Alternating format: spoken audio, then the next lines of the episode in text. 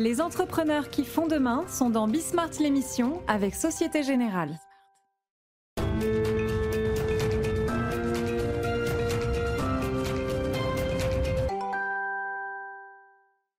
Salut à tous, euh, salut les amis, on est de retour pour une euh, nouvelle semaine intense euh, autour de, l'économie, autour de la vie des entreprises, autour évidemment de, ce qui se passe en ce moment. Alors, évidemment, on n'est pas étanche, évidemment, on n'est pas étanche à ce qui se passe en ce moment et à, la résurgence du, virus. Ce que je vous propose là, finalement, c'est des réflexions et des petites réponses, c'est-à-dire des grandes réflexions, parce qu'on est quand même sur des mouvements parfois tectoniques et puis des réponses, mais les réponses que peuvent apporter les entrepreneurs. Alors, euh, tiens, c'est l'occasion de le dire d'ailleurs. Hein, euh, l'entreprise, la solution à tous vos problèmes. Euh, non. L'entrepreneur, il invente des petites solutions. Alors oui, qui à terme peuvent, si elles s'agrègent, amener un fleuve de solutions. Mais enfin, quand même, ce sont des, des solutions pratiques à des problèmes pratiques, tiens, notamment sur le retail. Vous allez voir des innovations très intéressantes sur euh, le retail. Là, pour le coup, je pense qu'il y a quelque chose de très intéressant qui va se jouer. Alors oui, ils prennent des tartes dans la figure, comme euh, sans doute ils n'en ont jamais prises, mais euh, il y a un retail qui va sortir beaucoup plus fort et totalement renouvelé de ce qu'on est en train de vivre. Bon allez, c'est parti, c'est Bismarck l'émission. Et on commence donc avec les, réflexions et avec euh, Erwan Lenohan, associé euh, Altermine. Bonjour, euh, Bonjour Erwan, qui réfléchit, qui conseille les entreprises hein, au quotidien. Et alors, tu as écrit, Erwan, un, point de vue dans Les Échos qui m'a beaucoup intéressé. parce que c'est vrai que nous, ici, on est mobilisés autour des entreprises, autour de l'économie. Et tu dis, ce défi, il est politique. Ce qui me permet d'ailleurs de te demander, avant de, avant de rentrer dans le dur de ce que tu penses, si tu es d'accord avec ce que je disais en sommaire, c'est-à-dire on entend beaucoup, notamment sur la transition énergétique, enfin sur la lutte contre le réchauffement climatique, l'entreprise est la solution. Mais non, elle n'est pas, pas la solution, l'entreprise. Elle est dans un corset de contraintes qui sont d'abord politiques. Comment est-ce que tu vois les choses euh, Oui, je suis assez d'accord. Je pense que l'entreprise, peut apporter plein de solutions. Mais l'entreprise, sa première solution, sa première mission, euh, et en fait les 50 ans de la déclaration de Friedman cette année, euh, sa première mission, c'est de faire du profit. Ah, dis donc, j'adore C'est de rapporter de l'argent à ses actionnaires et, pour, elle doit faire de son mieux pour y répondre à, à cet objectif-là. Après, c'est aux actionnaires de dire ce qu'ils veulent faire. Les actionnaires il y a des actionnaires qui peuvent vouloir avoir une entreprise avec un impact environnemental. Il y en a qui peuvent vouloir une entreprise qui n'a aucun impact, euh, qui, a, euh, qui répond à un service en particulier, à une attente. Ça, ça appartient aux actionnaires. Le rôle de l'entreprise, ça doit être celui-ci. Sinon, on se mélange beaucoup et on, à mon avis, on vit d'illusions et, on prépare des déceptions parce que l'entreprise euh, euh, ne peut pas tout, l'entreprise n'est pas là pour tout, comme l'État ne peut pas tout. Chacun doit être dans sa mission euh, et, la remplir au mieux. Et je pense que si chacun assume ses responsabilités de cette façon, c'est de la meilleure manière que tous ces intérêts individuels, quand ils s'agrègent, permettent de dégager une meilleure société. Bon, je ne pensais pas qu'on partirait là-dessus. Il va falloir que je trouve le facsimilé de cet article. 13 septembre, je crois que c'est. Euh, oui, exactement, dans le New York hein. Times. Voilà, 13 septembre, dans le New York Times, donc il y a exactement 50 ans. Et Milton Friedman, effectivement théorisé. Alors, tu as été plus loin parce qu'il se trouve que j'en ai discuté la semaine dernière avec Bertrand Badré, ancien directeur général de la Banque mondiale, qui lui a une toute autre lecture que toi. Et il disait attention, Milton Friedman ne parle pas encore du capitalisme actionnarial. Il parle du profit.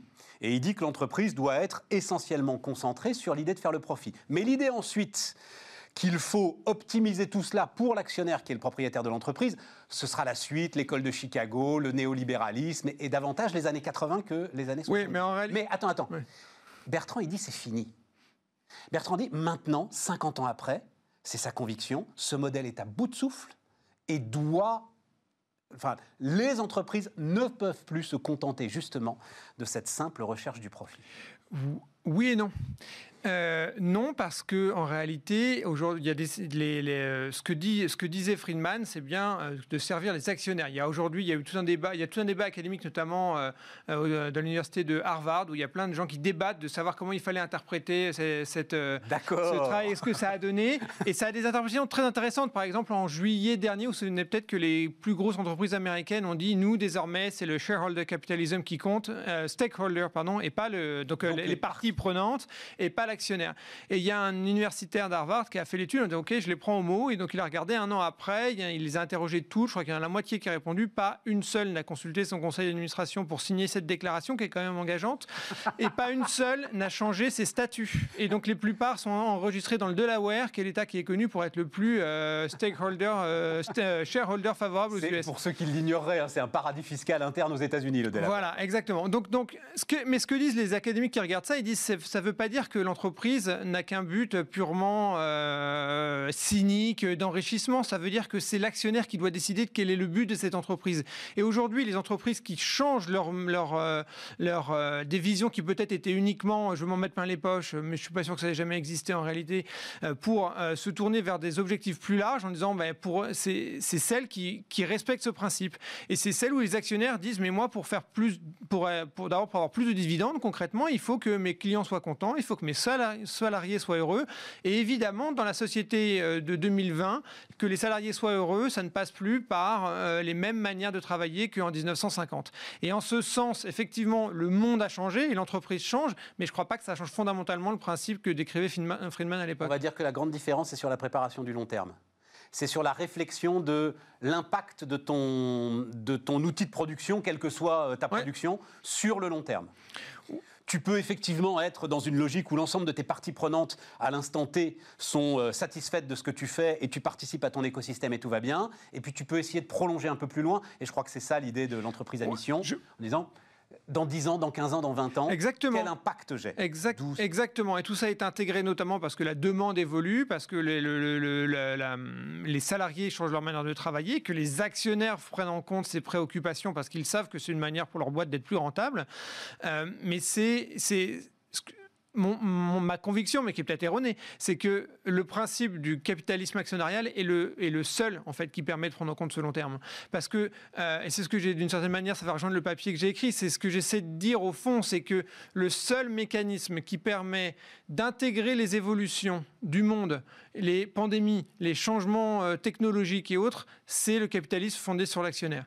Alors, ça se fait pas de manière uniforme, ça se pas ça se fait pas. Euh, avec euh, des fleurs et des roses partout, ça se met avec des soubresauts, mais le seul mécanisme qui permet d'être résilient, de s'adapter, c'est le système capitaliste. Les autres ne peuvent pas parce qu'ils partent du principe qu'on peut planifier. La planification, ça c'est Hayek qui l'a montré, pour rester dans les, références ça ne marche pas. Et donc le seul système qui s'adapte en permanence, y compris avec des soubresauts, c'est le marché. Qui s'adapte, mais il faut à un moment... Continuons cette discussion, on a le temps. Ça m'intéresse. Il faut à un moment, à ce moment-là, le poids des normes. C'est-à-dire, pour que à un moment les automobiles se mettent à émettre moins de CO2, il faut qu'il y ait le poids des normes qui contraignent la production. Pour que on arrête d'entasser euh, des ouvriers au Bangladesh dans des immeubles qui s'effondrent, il faut qu'il y ait le devoir de vigilance, peu importe le poids des normes, qui fait que l'entreprise est contrainte. On est d'accord. On est tout à fait d'accord. Et pour préciser, ces normes peuvent être morales. D'abord, il y a des entreprises qui changent plus rapidement parce que leurs consommateurs attendent d'elles qu'elles changent avant même que la loi ne puisse évoluer. Et c'est effectivement aussi des textes législatifs qui viennent changer, mais qui viennent euh, encadrer, le, par exemple, euh, intégrer les, coûts de pollution parce que, comme on le sait, ce sont des externalités négatives, ne sont pas spontanément prises en, œuvre, euh, prises en compte par le marché. mais à nouveau, le seul le, rôle du législateur, c'est de traduire l'attente démocratique qui est de dire il y a une préoccupation environnementale euh, et on vous fixe des objectifs pour, les, pour euh, créer des nouvelles contraintes, mais en tout cas que vous les preniez en compte. Et le, système qui permet le plus aisément cette adaptation, je ne dis pas que c'est parfait, loin de là, mais le plus aisément cette, adaptation, c'est le système de marché. Parce que ça permet la résilience de, l'entreprise, de ses chaînes de production, ça permet la, transformation du mode de management, ça permet en permanence un ping-pong en fait, entre toutes les parties prenantes qui, euh, à nouveau, n'est pas parfait, mais euh, marche aujourd'hui le mieux dans ce système-là. Donc l'avidité reste le plus solide des moteurs. À la fin, c'est ça quand même, Erwan. L'intérêt personnel, je dirais pas l'avidité, l'intérêt personnel. oui, mais bien sûr. Mais, mais c'est la fameuse phrase. J'attends ah. pas, j'attends pas exactement, mais j'attends pas de mon de, du boulanger euh, qu'il. Euh, ce que j'attends du boulanger, c'est qu'il euh, c'est qu'il ait envie de me vendre du pain, pas qu'il ait envie de faire le bien. Je sais plus quelle est exactement la citation, mais mais, mais c'est exactement ça. Et, et, ça n'empêche pas qu'on peut qu'il y ait par ailleurs des objectifs qui soient. Faire du bon pain, que moi j'ai envie que ce pain soit ceci, cela, bio, euh, fait dans telles conditions, etc. 13 septembre 1970. On l'a pas assez marqué en fait euh, ce truc. Il va falloir que je m'en occupe. Voilà. il faut. Bah, il y a eu plein de papiers qui ont été publiés euh, aux États-Unis sur le sujet hein, et plein de papiers académiques. Oui, mais euh, il faut le pousser. Il faut le pousser. oui, mais même nous. Parce que même parce que même, même pour le contester, il faut revenir à ce qu'il dit et ce que ça a donné. Le principal défi est politique et donc démocratique. Pourquoi est-ce que tu, tu penses que, parce que c'est vrai qu'on parle de plus en plus d'économie, autour de cette histoire de Covid, et que tu dis, toi, euh, le vrai sujet, c'est, je cite, la fragilisation d'une part croissante de la société française, avec un inévitable enjeu électoral. Oui, parce que euh, j'ai j'ai pas d'autre ambition que de regarder un peu l'histoire économique. Et dans l'histoire économique, ce qui se passe grâce au système euh, de marché, c'est quand il y a un choc exogène, ça traduit d'abord une transformation économique qui a ensuite des transformations sociales. Euh, on pourrait revenir sur les exemples historiques, mais là concrètement, qu'est-ce qui va se passer, qu'est-ce qui va probablement se passer euh, Je ne vais pas critiquer ceux qui font de la, planification pour moi-même en faire, mais ce qui va probablement se passer, c'est que on a aujourd'hui un choc, on a un choc exogène que personne n'avait prévu, qui vient bouleverser euh, le, système économique par le lockdown, le confinement qui a duré des mois, qui a des effets qu'on va voir arriver de plus en plus fortement sur les faillites, sur, sur le chômage.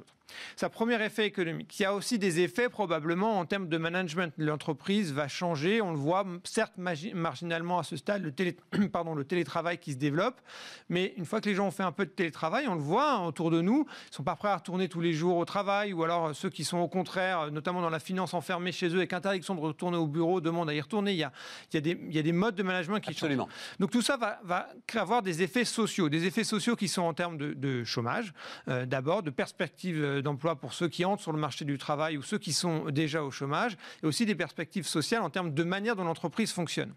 Et ça, je ne vois pas comment ça ne peut pas avoir de conséquences politiques. C'est-à-dire ces gens qui vont se retrouver au chômage, ces entreprises qui vont faire faillite, ces modes de management qui vont, qui vont se transformer, vont créer des déceptions, des attentes, peut-être des espoirs, fragiliser des, euh, des gens qui aujourd'hui, une société française qui aujourd'hui est on le voit bien, assez fragile. Il y a plein de signaux faibles dans tous les sens, dans tous qui, les est, sens. qui est quand même extrêmement fragile. Et ça, cette, cette, euh, ce, ce, nouveau choc, c'est-à-dire ça, on a eu un séisme, mais maintenant on va avoir les secousses, et les secousses vont se traduire politiquement.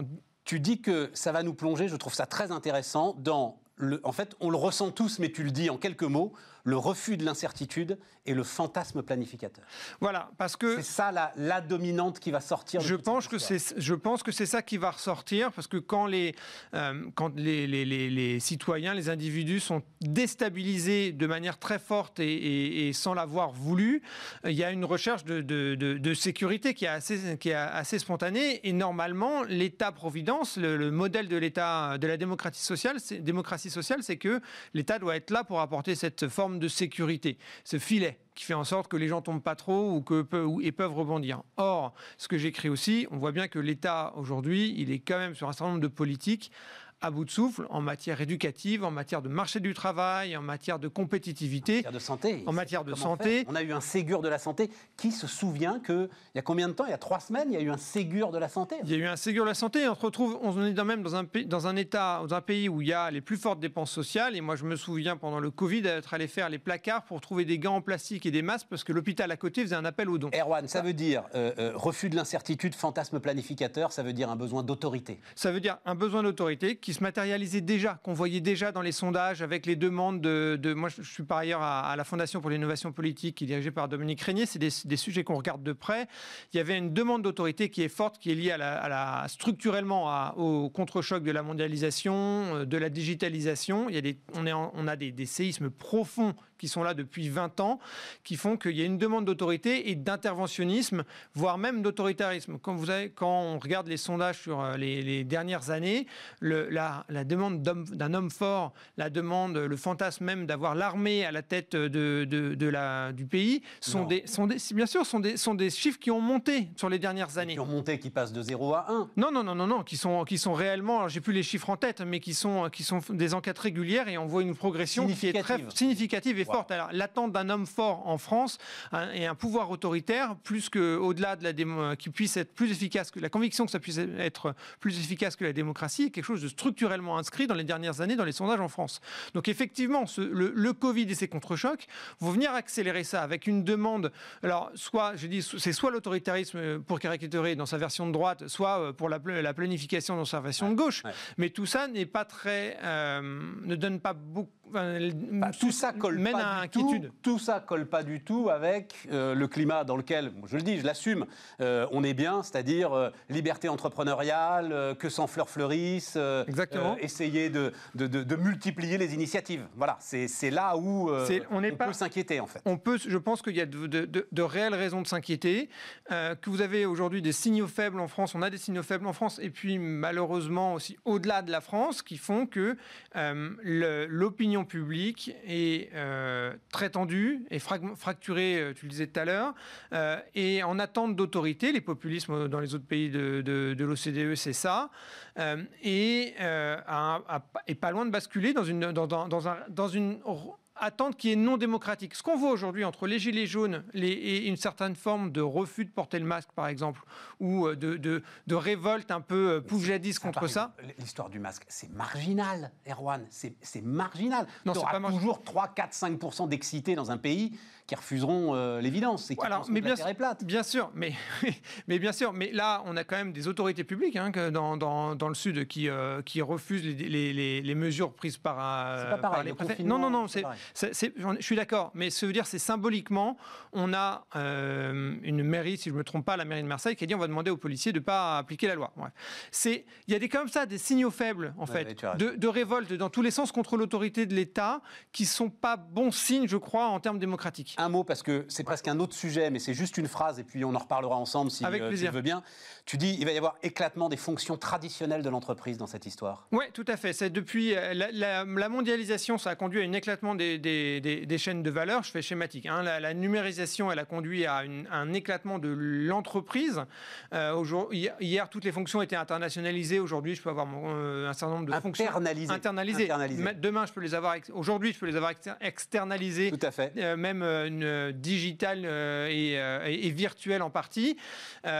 L'entreprise, elle était fondée sur l'idée de, Ronald Coase qui disait qu'on intègre tout parce que ça coûte moins cher d'avoir tout le monde en, interne. Aujourd'hui, avec le numérique et la mondialisation, on a, la on a au contraire la possibilité d'avoir moins cher en, explosant l'entreprise, en ayant des fonctions complètement euh, éclatées. Je pense que le Covid vient accélérer ça en montrant aussi qu'on peut télétravailler plus facilement qu'on ne le pensait dans un certain nombre de secteurs et qu'en ce sens, ça vient accélérer une transformation de l'entreprise. Parce que j'ai des chefs d'entreprise qui me disent radicalement l'inverse. Ah oui Donc c'est intéressant. Ben oui, qui me disent qu'au contraire, ça, parce que finalement, l'externalisation massive euh, des fonctions, et notamment des fonctions support de l'entreprise, c'est très fin des années 90, euh, début des années 2000, et que là, on se rend compte, ou 2010, et que là, on se rend compte qu'il peut y avoir des ruptures. Dans l'ensemble, quelles que soient les chaînes logistiques, et même si elles sont digitales, il peut y avoir des ruptures, et ces ruptures font beaucoup réfléchir quand même. Voilà. Aussi.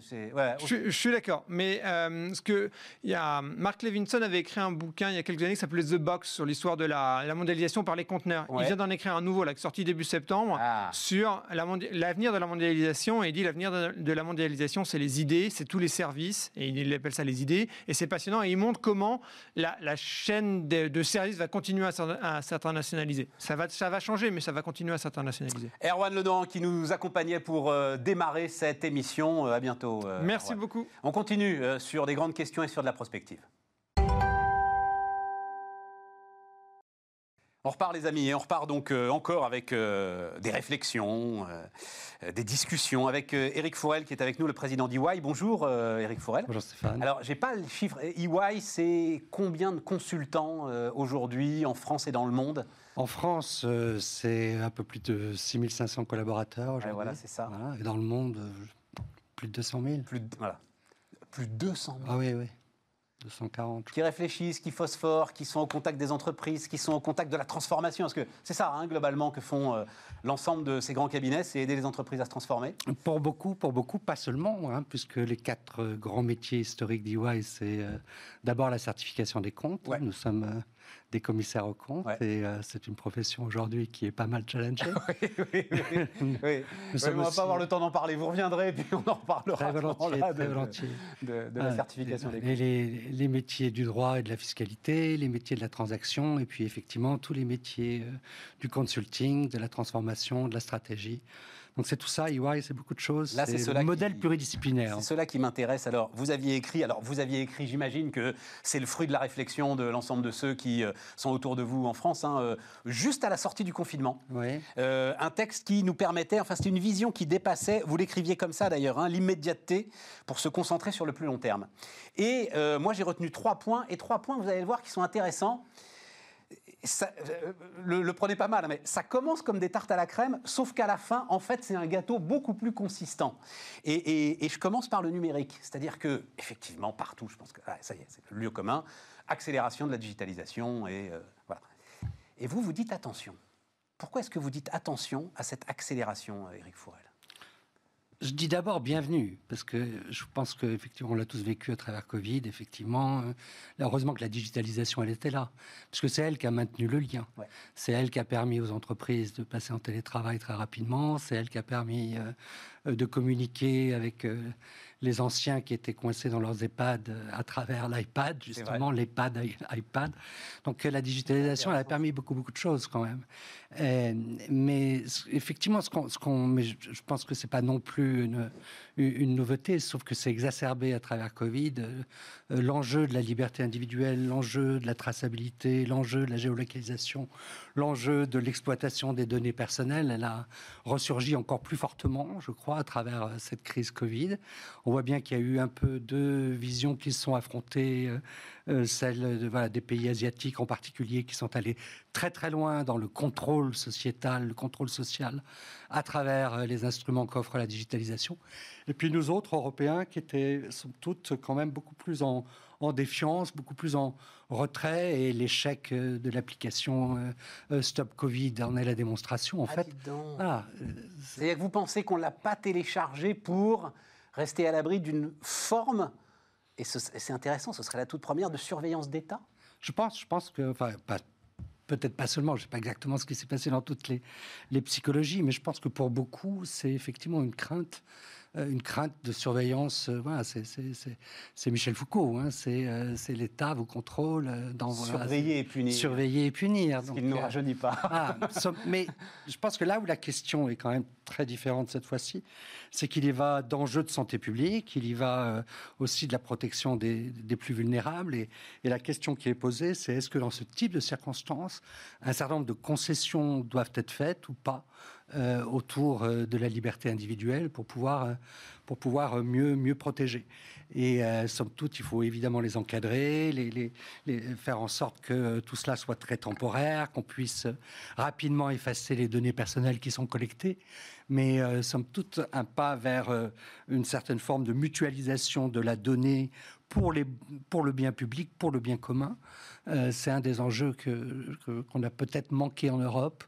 Euh, en France en particulier, euh, et qui était somme toute malgré tout nécessaire euh, pour. voilà, on voit bien aujourd'hui qu'avec cette deuxième vague, si on avait été plus efficace dans le traçage juste à la sortie du, du, du, confinement, peut-être que nous n'en serions On aurait pu limiter les dégâts. Je ne sais pas. mais, sais pas. mais on, peut, on, peut, on peut le penser, on, fait, on peut l'escompter. Ce fameux concept économique complexe d'incertitude qui est différent du risque. C'est-à-dire que on est quand même sur un grand point d'interrogation et c'est sans doute pour ça qu'on a tous eu des comportements euh, qui euh, sont apparus euh, parfois irresponsables. C'est le sujet. Mais juste parce qu'on vient de discuter avec Erwan, Le, avec, Erwan Lenohan, là, qui a, lui, une réflexion quand même un tout petit peu inquiétante sur le désir d'autoritarisme finalement de la population à la sortie de tout ça. Une envie très planificatrice et une, une volonté de réduire le risque au maximum. Ça, ça donne quand même quelque chose d'un peu autoritaire.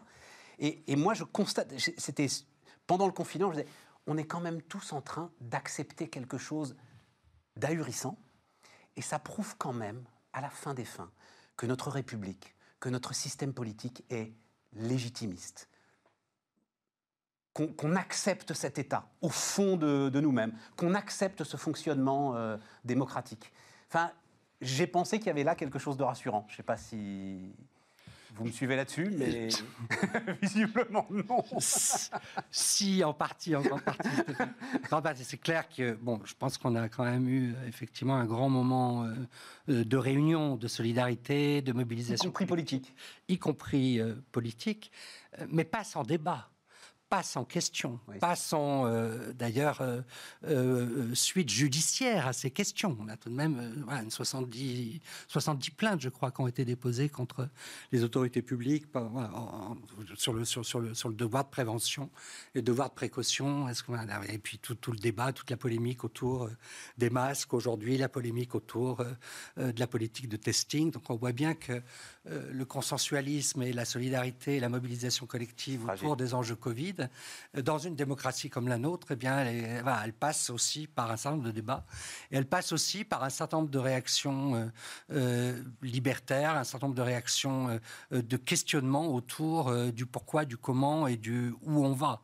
Euh, voilà, je pense qu'on a un peu assisté à une remise en cause euh, de, certains modèles euh, un peu de, docilité.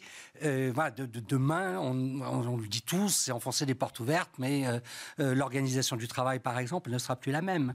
Les, les, les, collaborateurs aujourd'hui, voilà, ils ne sont pas dans, une, dans, un mouvement aussi, aussi militarisé ou aussi enclin et, et c'est là d'ailleurs où ce que vous dites sur la liberté individuelle est très important parce qu'on peut avoir le développement, personne ne l'anticipe, hein, mais d'une sorte d'hyper-management. Le, digital à distance vous permet finalement peut-être de beaucoup plus fliquer mhm. l'ensemble de ceux dont vous avez la responsabilité que euh, ne pouvait faire même l'open space finalement. Tout à fait, tout à fait. On voit avec euh, tous ces produits qui émergent sur le marché de logiciels espions, Exactement. qui prennent des photos des, écrans, qui peuvent. Eric. Ah, euh, mais, mais, pas seulement aussi. En ce moment, je trouve que le débat qui rebondit autour de la 5G euh, il porte ces mêmes questions. Ah la 5G, c'est l'intelligence artificielle. La 5G, c'est la capacité de passer sur des modèles d'intelligence artificielle qui permettront de, décrypter les émotions, qui permettront d'aller bien au-delà de l'intelligence faciale, du bon ou du mauvais usage. Donc euh, non, il n'y a pas, il peut pas y avoir de réaction, euh, voilà, de, de, docilité par rapport à, à, ces évolutions. Il fait, ça va ça passe forcément par un débat, démocratique et une question autour de quels sont les bons usages, quels sont les bons usages, quels sont les mauvais usages, et comment est-ce que notre société s'organise pour, euh, pour trier le, bon grain de livret. les États en quête de relégitimation redoubleront d'imagination pour trouver des boucs émissaires et mettre en place des solutions court-termistes. Voilà ce que vous écrivez. Je trouve que cette ah, phrase. Je crois que vous m'avez bien lu. Ah, ah non, mais ça m'intéresse. Mais, mais cette, phrase est, cette phrase est intéressante, très intéressante. Euh, alors, mais euh, le temps tourne très vite. mondialisation, régionalisation, vous dites nouvel espace géopolitique, balkanisation. Comment est-ce que vous voyez les choses?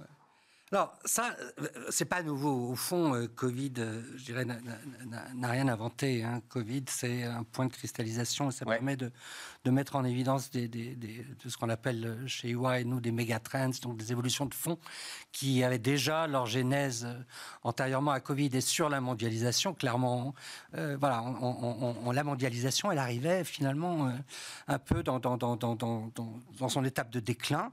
on le voyait déjà surgir à travers tout ce débat sur la responsabilité sociétale, sur le, Financial Times qui titrait euh, Sauver le capitalisme euh, de, ses, de ses démons. Donc euh, c'était déjà, voilà, c'était déjà avant Covid, il se passait déjà quelque chose. Covid accélère la, la question. et sur le terrain de la mondialisation, voilà, on avait les États-Unis qui, depuis déjà un certain nombre d'années, même avant Trump, évidemment renforcés sous Trump, se sont orientés vers un néo-isolationnisme très fort. Voilà, les États-Unis, la grande île, à l'abri de tout ce qui se passe euh, dans le monde et tant pis pour les autres. Euh, de l'autre côté, le One Road, One Belt, euh, qui est juste la marque de cette expansion, de cette résurgence, de cette Chine. Ah, les nouvelles routes de la soie des Chinois. Voilà, les nouvelles routes de la soie. qui voilà, clairement visent à donner à, la Chine une résonance planétaire beaucoup plus forte que celle qu'elle pouvait avoir. Et l'Europe, dans tout ça, qui, qui, qui, qui semblait un peu justement confinée. Euh, qui semblait quelque part euh, euh, voilà, un peu l'ombre de ce qu'elle avait été. Et moi, je trouve très intéressant d'entendre Thierry Breton aujourd'hui qui dit nous allons arrêter d'être naïfs. nous sommes et finalement, on a envie de se poser la question quand, quand est-ce que l'Europe s'éveillera? Ah, on avait le perfit, la Chine s'éveillera. Aujourd'hui, on a envie de dire l'Europe s'éveillera. Et elle s'éveillera à travers justement la régionalisation. Et c'est là où je pense que les sujets se, se réunissent. C'est que la régionalisation, elle va s'appuyer et elle va venir renforcer la transition climatique. Ce qui est la chance de l'Europe aujourd'hui, c'est de pouvoir, au fond, jouer la carte de la transition climatique comme étant un, un mouvement d'accélération et de régénérescence de son économie, pouvoir instaurer une forme de, le mot est tabou, mais en fait une forme de, de néo-protectionnisme, mais pas le protectionnisme pour protéger euh, sa rente ou protéger son, précaré, un néo-protectionnisme pour protéger au fond euh, euh, l'environnement, protéger la planète, faire en sorte qu'il n'y ait pas de dumping environnemental à nos frontières. Et à travers la taxe carbone qu'on annonce, alors j'espère qu'elle va finir par émerger, parce que notre difficulté en Europe, c'est évidemment l'unanimité pour pouvoir prendre des décisions, mais pour peu qu'on qu'on y arrive à travers ce plan de relance euh, européen, on pourrait assister quand même à une Europe justement qui s'éveille, qui soit le modèle de la transition euh, euh, climatique, qui apporte cette révolution autour de la prise de conscience environnementale et qui pour le coup retrouve aussi ses chances dans la bataille économique mondiale. Donc euh, c'est une mondialisation qui est en train d'éclater, qui va faire place à une régionalisation qui, progressivement, évidemment, toute la mondialisation ne va pas éclater du jour au lendemain, mais, mais on peut espérer que cette régionalisation sera euh, salvatrice en fait pour le destin de l'Europe. Alors c'est parfait, euh, Eric, parce que derrière, si vous êtes là, c'est parce que Bismarck est très fier de s'associer au prix de l'entrepreneur de l'année que EY décerne tous les ans. Et je disais pour commencer cette émission, euh, on va d'abord avoir des, réflexions, et puis ensuite, il y aura deux entrepreneurs qui apportent des petites solutions, l'un pour les seniors, l'autre pour euh, le retail. Mais contrairement à ce qu'on entend beaucoup, je pense que non, l'entreprise et l'entrepreneur n'est pas la solution. Enfin, il est la solution, euh, oui, du quotidien, mais c'est pas lui qui va apporter les grandes solutions aux problèmes que vous venez de poser. Qu'est-ce que vous en pensez je suis pas d'accord. Ah ben alors, je vous en prie, formidable. Le, évidemment, on a parlé d'éléments macro à l'instant, mais c'est la somme des petits quotidiens qui fait la différence. C'est, voilà, on l'a vu aussi à travers cette crise. Si les entrepreneurs n'avaient pas pris en charge euh, leurs collaborateurs, organisé euh, le temps partiel, euh, fait en sorte, enfin le chômage partiel ou l'activité partielle, fait en sorte de pouvoir organiser les conditions de survie de leurs entreprises, on serait dans un état de cataclysme encore beaucoup plus grand que celui qu'on vit aujourd'hui. Donc c'est ces actions au quotidien, chacun dans son euh, euh, microcosme, dans son écosystème, sur son territoire, à travers sa communauté humaine qui permettent de faire la différence. Et, oui, et oui, et en soi, c'est pas euh, l'action de l'un ou de l'une qui va absolument voilà, créer les conditions de la, survie du collectif, mais malgré tout, les unes mises au bout des autres permettent de, faire émerger la solution. Et ce qu'on essaye de faire chez EY, justement, alors d'habitude, on fait le prix de l'entrepreneur, la récompense de la croissance, la récompense de, de, la performance. Évidemment que la performance, elle est nécessaire, elle est indispensable si on veut pouvoir construire euh, euh, des choses, y compris pour le, pour le bien commun. Il faut, pour, pouvoir investir, il faut d'abord avoir été rentable. Euh, mais, mais, mais au fond, ce qu'on essaye de faire et ce qu'on va faire en particulier cette année, c'est euh, de, saluer justement les actions qui sont responsables, qui s'inscrivent dans, dans cette construction du long terme, autour du autour de l'environnemental, euh, parce que au fond, voilà, l'action aujourd'hui. Moi, ce que je trouve absolument surprenant quand même dans notre euh, société, dans notre civilisation actuelle, c'est qu'on on demande énormément de choses aux entreprises. Elles sont là pour apporter le, le, le, facteur croissance. Elles sont là aussi pour apporter le facteur solidarité. Elles sont là pour apporter euh, le facteur euh, euh, de la transition écologique. Et donc, voilà, dans l'entreprise, l'entreprise omniscience ou omni omnipotente, compétence, omnicompétente. Vous avez raison. Voilà, c'est c'est c'est c'est tout l'enjeu. Et du coup, il faut savoir aussi les saluer Je pense que les Français aujourd'hui ont tourné cette page de l'anti-entreprise de manière définitive. ils sont en défiance vis-à-vis du politique, mais ils ne sont pas en défiance vis-à-vis de, de l'économique et de l'entreprise. Ils ont envie de se réconcilier, enfin, ils se sont réconciliés avec elle, ils la portent, et l'entreprise porte aussi le, devenir de ses collaborateurs, le devenir de, la société dans beaucoup, beaucoup de ses parties. J'ai envie aussi, évidemment, de, de, signaler le monde associatif, parce que le monde associatif, la, société civile dans son ensemble participe beaucoup de, cet effort de reconstruction qui va être encore plus nécessaire dans les mois. On a 10-12% euh, de notre population active dans euh, ce qu'on appelle effectivement ce secteur euh, de l'économie solidaire, de l'économie associative et solidaire, absolument, tout à fait. Ah. Qui construit. Mais alors, bon, mais, mais, on est au bout parce que ça résonne parfaitement avec la discussion. Oh, C'était passionnant, Eric, avec la discussion qu'on avait avant. Donc, on est 50 ans après le fameux article de Milton Friedman qui disait le profit doit être le seul but de l'entreprise. Vous pensez, vous, Eric, que 50 ans après, c'est révolu? Je pense que... et, EY va finalement le célébrer d'une certaine manière avec ses critères entrepreneuriaux. Tout à fait, tout à fait. 50 ans après, c'est révolu, mais j'ai même envie de dire, c'était déjà révolu. Milton Friedman avait tout simplement tort. Voilà, l'entreprise n'est pas faite que pour ses actionnaires. Évidemment qu'elle doit servir ses actionnaires, parce que c'est eux qui sont à l'origine de la prise de risque et que c'est eux qui sont derrière le projet d'entreprise. Mais l'entreprise, c'est voilà, c'est l'ensemble des parties prenantes, et aujourd'hui encore plus qu'hier, mais déjà hier, c'était le cas. Magnifique débat. Hein. Magnifique débat. Euh, les amis, bah, alors justement, les entrepreneurs, c'est maintenant. Et donc les, entrepreneurs maintenant qui, euh, qui, arrivent avec leurs solutions. Vous en pensez quoi, Nicolas Depuis euh, et quand même 40 minutes maintenant, un peu plus que cette émission est commencée, en fait, il y a un débat.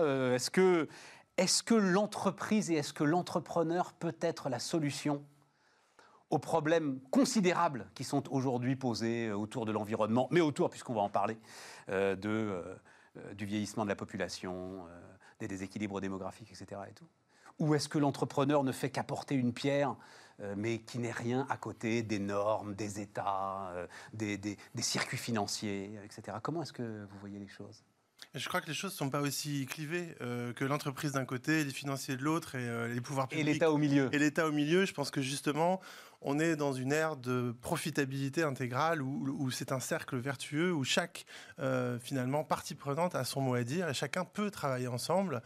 Euh, voilà, la silver economy est une preuve euh, d'ailleurs où l'argent public et l'argent privé font bon ménage. tout ça au service effectivement à la fois de la société et de l'économie. Donc je pense que l'entrepreneur est un maillon de la chaîne, tout comme l'État, tout comme les financeurs publics et privés. C'est pas aussi clivé que ça. Donc silver economy, silver c'est les cheveux blancs. Hein c'est ça le, truc. Hein, voilà. Et donc c'est l'économie. Mais on a le droit de dire des vieux quand même ou c'est un mot tabou, interdit euh? Moi, vous savez, ici, je fais une start-up de vieux. Euh, je vous expliquerai ça un jour, Nicolas, quand on le temps. Moi, je, revendique euh, ce terme. Voilà. On, on, a le droit ou il ne faut pas? Comme tous les vieux, euh, vous revendiquez ces termes de vieux et vous avez ah, bien raison. Les vieux, en fait, absolument. Ah, dites donc, génial. Absolument, les vieux. Euh, voilà, on a aujourd'hui chez Silver Valley une communauté de 9000 personnes âgées entre 60 et 90 ans qui co-construisent les innovations de demain. Vous voulez dire entrepreneurs 9000 Alors ce, non, ce sont des. Il y a des entrepreneurs, mais il y a surtout des gens qui viennent nous raconter leurs besoins, leurs attentes et surtout qui co-créent les innovations avec les entrepreneurs. On est vraiment dans une logique d'entrepreneuriat intergénérationnel. Et dans le cadre des sessions qu'on organise avec ces personnes, euh, c'est le mot vieux, c'est on est vieille, on le sait, on est vieux, on le sait, arrêtez de nous faire croire des seniors, des aînés, on est vieux et on l'assume. Oh bah j'ai gagné ma journée là. ah mais oui. Et en fait ce truc de senior d'aîné, c'est des trucs de cadra comme vous qui en fait parce que vous flippez en fait. En fait, vous avez peur de ce qui arrive et donc vous vous inventez des mots pour essayer d'éloigner le. Je, je, je crois, je crois pas que ce soit un truc de cadra. Je pense qu'en fait, on a longtemps eu un regard déficitaire sur la vieillesse. Euh, c'était l'idée que quoi un regard déficitaire, c'est que la, vieillesse est associée à la maladie, euh, à la santé, alors qu'en fait, la vieillesse est un processus naturel qui implique en fait des besoins euh, au fur et à mesure qu'on avance en âge. Je pense que le terme c'est l'avancée en âge, et donc en fait, en, en mettant des termes comme euh, comme, senior, etc. Terme que j'utilise parce que c'est un terme qu'on utilise en général. Euh, effectivement, c'est une façon de mettre à distance un terme qui fait peur aujourd'hui, qui est la vieillesse, parce que la vieillesse, malheureusement, est encore associée à la maladie et à la santé. Et au, alors, euh, vous allez me le confirmer, mais il se trouve que euh, j'avais discuté avec un, un, entrepreneur qui justement, euh, qui est peut-être d'ailleurs au cœur de votre Silver Valley, qui euh, veut monter des, des, des maisons de retraite, mais qui ne sont pas des maisons de retraite, justement, des maisons de retraite pour des gens qui sont actifs. Euh, et il dit, mais c'est mais, mais à peine 10 ou 15% d'une classe d'âge qui, qui, se retrouve grabataire euh, en EHPAD. Euh, vous avez 85 aujourd'hui des vieux qui peuvent tranquillement vivre chez eux. Vous me le confirmez Alors, il y a 92% des Français de plus de 60 ans, et ils sont presque 20 millions. Oui, mais je pense plus à plus de 80 ans. Alors, effectivement, il n'y a que 9% d'une classe d'âge qui est dans un EHPAD. Euh, aujourd'hui, il y a 600 000 places dans un EHPAD ben voilà. pour 13,5 millions de personnes âgées de plus de 65 ans. Donc, vous avez raison. Aujourd'hui, euh, la dépendance est un phénomène important dont il faut s'occuper, mais il faut aussi s'occuper des gens qui sont autonomes au domicile et qui veulent euh, adapter leur domicile. Et d'ailleurs, ça, c'est un point euh, extrêmement important pour demain, puisque les futurs vieux, les boomers, hein, donc les gens qui ont à partir de 65 ans jusqu'à 80 ans aujourd'hui, dans 5 à 10 ans, seront euh, les, euh, les clients, les usagers de cette silver economy qui va vraiment pouvoir s'épanouir avec cette ça. classe d'âge qui est experte dans son propre vieillissement, puisque c'est la première génération de personnes qui ont été aidants de leurs parents âgés. Alors, ce qui il se trouve là, si vous, alors, mais juste parce qu'on ne l'a pas vraiment défini, Silver Valley, c'est quoi? Alors, Silver Valley, c'est un regroupement d'entreprises aujourd'hui, c'est le plus gros en Europe, des entreprises euh, qui sont entièrement dédiées à l'innovation pour la longévité au sens large. 300 projets, c'est ça que j'ai 300 projets, 4000 parties prenantes, 9000 personnes âgées qui participent à nos actions donc de co-création, de co-design et de test des solutions. Et aujourd'hui, on a évidemment un programme euh, global d'accompagnement des projets d'innovation. Ces projets d'innovation sont pour moitié des startups, donc vraiment des véritables startups de la Startup Nation. Et on a 50% euh, qui sont euh, euh, des, des, des, projets qui sont issus d'autres d'autres parties prenantes, des PME, des associations et surtout des grands groupes. Et ça, c'est important puisque depuis deux ans, ces grands groupes vont tirer la Silver Economy vers son déploiement et la mise à l'échelle des projets d'innovation. Alors, je vais tester aussi ce concept-là euh, avec vous, euh, Nicolas, parce que vous m'êtes très sympathique, mais c'est fini la Startup Nation. Moi, maintenant, c'est la Digital Nation, en fait. La Startup Nation, alors il se trouve que c'est Patrick Bertrand qui doit être euh, bien senior, lui aussi, qui a dirigé Cégide pendant euh, des années, l'éditeur de logiciels, qui est venu sur ce plateau me dire arrêtez, Startup Nation, c'est en fait c'est un truc excluant. Alors que Digital Nation, c'est bien l'idée que le digital, le numérique, hein, pour ceux qui sont très exigeants avec la langue française, et ils ont raison, le numérique doit irriguer absolument partout. Il n'y a pas d'un côté start-up, de l'autre côté le reste. En fait, il y a partout le numérique et le digital.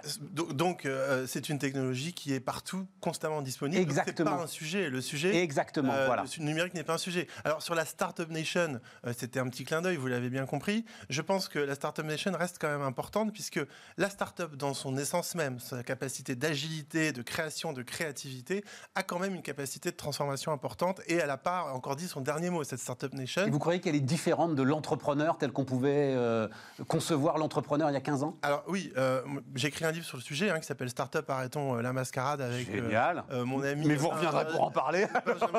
mais je ne savais pas. Qui, parle de, qui date de 2018, mais on parlait déjà de planification des besoins à l'époque. Aujourd'hui, oui. c'est un terme que j'ai entendu trois fois dans cette émission oui. depuis tout à l'heure. Et 2013, j'ai écrit J'en ai marre des startups. 2013. Bon, bah, vous, avez, vous aviez yes. un temps d'avance. Vous aviez un temps d'avance. Mais euh, concrètement, euh, ce qu'on explique dans ce livre, c'est que la startup était vraiment une unité de force de travail qui est tellement agile, qui peut proposer de l'innovation, ouais. à la fois pour des grands groupes, des financeurs et aussi pour elle-même. Donc la startup reste quand même importante. Et par rapport à l'entrepreneuriat, l'entrepreneuriat, il a lieu aussi dans d'autres structures. Par exemple, les PME et les ETI français sont très innovants.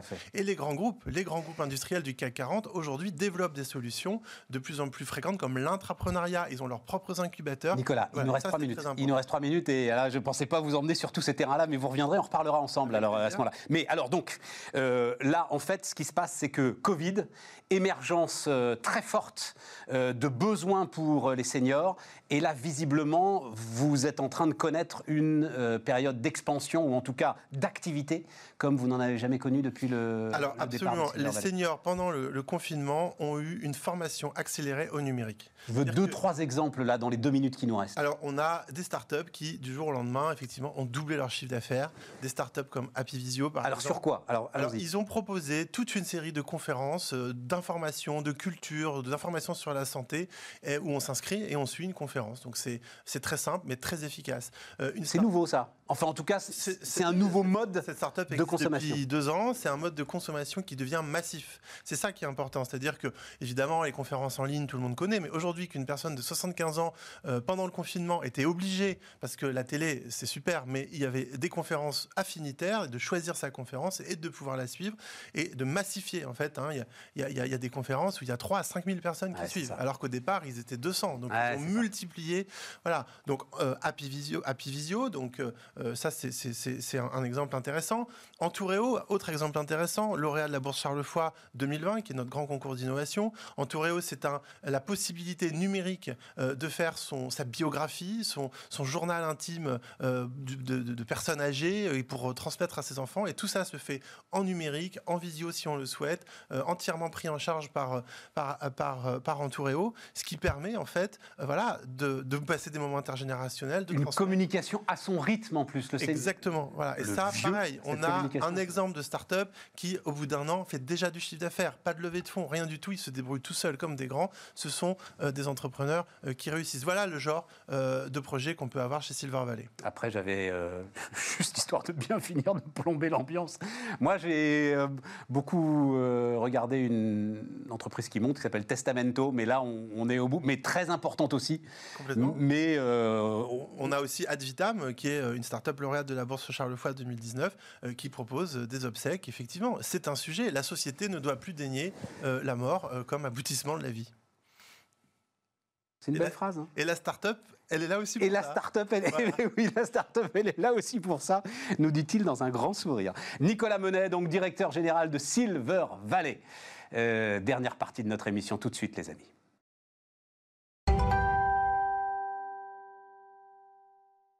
Et c'est donc Antoine Olive qui euh, est avec nous. Et là, on va parler euh, du commerce de détail. On va parler du retail. Qui prend cher. On va le dire comme ça, hein, euh, Antoine, en ce moment. Après une succession, parce que c'est ça qu'il faut toujours avoir en tête hein, sur le retail, c'est une succession en fait de vagues qui sont venues le frapper. Alors effectivement, le retail aujourd'hui vit de nombreux défis, notamment dû, au fait que le trafic en magasin est quasiment devenu inexistant avec une fermeture administrative. Maintenant, euh, des mesures qui, euh, qui rendent l'expérience en magasin de plus en plus pénible. Mais il ne faut pas euh, oublier aussi le, fait que la boutique en ligne est devenue le magasin numéro un des marques et que certaines marques tirent quand même leur épingle du jeu, notamment Nike qui prévoyait d'atteindre 50% de leur volume de vente mondial généré via le e-commerce dans les cinq prochaines années. Et ils le font aujourd'hui. Donc en fait, on voit qu'il y a certaines marques qui et Ils le feront, et, ça, tu penses qu'ils le feront encore demain? C'est un truc, euh, ceux qui ont commencé à acheter euh, leur Nike euh, sur le net parce qu'ils n'avaient pas le choix, ils vont se rendre compte que ça marche et ils vont continuer Alors, c'est tout l'idée et tout l'enjeu aujourd'hui pour ces, pour ces marques-là, c'est de redéfinir aussi leur stratégie et l'expérience qu'ils vont offrir aux clients euh, digitaux. Et pour ça, on nous parle de stratégies omnicanales qui vont venir unifier l'expérience en ligne et hors ligne. Et, euh, et, pour ça, il y a des nouveaux outils qui permettent de faire ce pont entre le, en ligne et le hors ligne. Dont Spocky, voyez comme ce formidable vendeur amène son outil omnicanal. Absolument. Des années que j'entends parler d'omnicanal, etc. C'est on comprend bien hein, euh, l'idée. C'est-à-dire que l'idée, il faut que le magasin soit aussi efficace que le net, que le net soit aussi efficace que le magasin. Et il faut que quand vous êtes dans la boutique en ligne ou sur, euh, enfin autour de la boutique en ligne, vous ayez l'ensemble des fonctionnalités que vous pouvez avoir dans un magasin. Et quand vous êtes dans un magasin, vous, pouviez avoir l'ensemble des fonctionnalités que vous avez quand vous êtes sur le net. Absolument. Et, c'est un doux rêve quand même, euh, j'ai l'impression. Alors, c'est-à-dire que il y a quand même des, des points de friction quoi pour que ça fonctionne véritablement, non? Bien sûr, il y a des points de friction, mais, euh, mais, euh, mais il y, a, des sujets qui sont passionnants et il y a des ressources qu'on a souvent sous-estimées depuis les dix dernières années et qui sont pourtant des ressources qui sont primordiales euh, pour obtenir un vrai message, une vraie expérience de marque, qui sont les vendeurs. Et en fait, avec toutes ces, ces stratégies omnicanales qui ont été déployées en magasin, d'un point de vue consommateur, ça nous permet de venir réserver un colis, venir chercher son produit euh, après l'avoir réservé en ligne, mais quid du vendeur et de sa mission première qui est de nous présenter la marque, les produits et son expertise. Et bien souvent, ces vendeurs sont passionnés. Et, euh, c'est vrai que d'une boutique à l'autre, si on a affaire à un vrai vendeur qui est passionné, on s'en souviendra davantage et ça va créer du coup de la fidélité. Donc nous, ce qu'on a décidé de faire avec Spoky, c'est de permettre à ces vendeurs de venir agir au sein du parcours d'achat digital de leurs enseignes et sur le e-commerce de leurs enseignes grâce à une connexion euh, en vidéo live avec leurs clients euh, en ligne. Non, mais vous, vous prenez des mots là. Redites-moi la phrase que vous avez Alors- employée là. À venir agir au sein du parcours client digital. Non, mais Pierre Belmar, il appelait ça le téléachat. C'est vieux comme le téléachat, votre truc. Alors, euh, on en voit. euh, a- Décrivez-moi un petit peu ce qu'on voit. Alors, et puis, on nous écoute en, en podcast et puis aussi à la radio. Donc, je vais décrire moi-même. Là, j'ai. Alors, c'est une speakerine professionnelle hein, euh, que vous avez choisi. Alors, mais, non, mais alors, c'est un premier truc que je regrette, moi. Alors, euh, ça, c'est le, Antoine. alors, c'est le choix de la marque, mais elle n'est pas seule. Et si euh, on, on poursuit Donc, dans alors, la vidéo, je, je- je- je suis obligé de décrire un peu, un pardon pour ceux qui regardent ça à la télé, mais on a de la radio, on a du podcast. Donc, c'est Grain de Malice, hein, le- Exactement. le- la chaîne de magasins, en fait, hein, qui a fait affaire avec vous et qui est votre premier démonstrateur réel, en fait.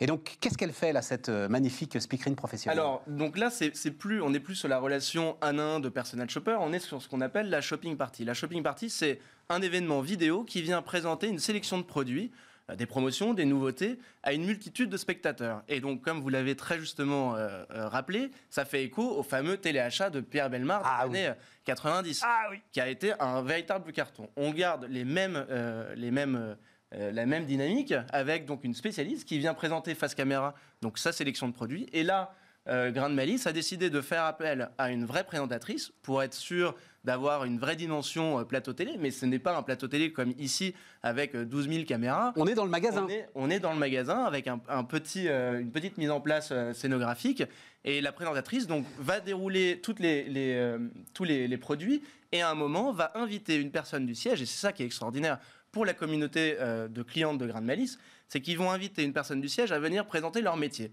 Et donc le métier de modéliste, le métier de chef de produit. Et donc là, on vient, euh, euh, comme Grain de Malice, on vient appuyer sur le fait qu'on est une vraie marque de design, une vraie marque de mode, euh, mal- malgré des petits prix euh, extrêmement abordables. Et donc la modéliste ou la chef de produit, Il fait la pub de son client, en plus. J'adore. je Bravo. suis obligé parce que je- Mais, mais bravo. je, je trouvais ça extraordinaire d'avoir euh, la, la chef de produit qui vient expliquer qu'elle a travaillé la coupe de jean, travaillé les tailles, les coupes pour euh, Mais au- le magasin, là, le magasin donc que vous filmez et que vous diffusez, c'est un magasin identifié, c'est un magasin qui existe, Bien on sûr. sait où il est. Bien sûr. Et le, le public qui regarde, c'est le public de la zone de chalandise de ce magasin ou c'est un public plus large? Alors c'est ça qui est extraordinaire, c'est que via le commerce euh, local, on arrive à toucher une audience euh, nationale. Et donc par ça, on va pouvoir à terme, je l'espère, arriver à redynamiser le, le commerce physique par ce genre d'initiative où on vient ben, d'une part faire une- un petit buzz, par exemple, Grain de Malice Montpellier qui peut inviter une nano-influenceur de Montpellier qui vient venir... Une quoi? Une nano? Nano-influenceur. C'est quoi une nano C'est des influenceurs à faible, euh, Ah. faible euh, notoriété, mais qui Mais à quoi ça sert une influenceur à faible Ben, notoriété? justement, ils ont une petite communauté très localisée, donc ça a une grande importance et une grande valeur aux yeux de la marque. Et souvent, en plus, ce sont des, des audiences qui sont extrêmement engagées. Donc, euh, le Grain de Malice aura la possibilité d'organiser donc un événement très localisé à Montpellier qui pourra quand même euh, Être regardé être regardé d'un- de- sur par le- tous ceux qui peuvent être intéressés par, euh, par ce truc. alors le résultat de Grain de Malice, même c'est une, c'est une marque qui n'est pas forcément extrêmement digitale, c'est une marque qui est plutôt un vrai retailer euh, qui a 200 points de vente en France. Et bien malgré tout, euh, sur leur première shopping party, ils ont réussi à réunir plus de 200 personnes euh, entre euh, midi et deux euh, le, le- le vendredi. Donc c'est en direct, j'imagine, on envoie des mails aux clients pour les inviter Exactement, avec quelques petites activations sur les réseaux sociaux pour récupérer euh, l'audience des réseaux sociaux. Et on réunit 200 personnes. Je ne vous cache pas qu'aujourd'hui, réunir 200 personnes dans un magasin, c'est strictement impossible.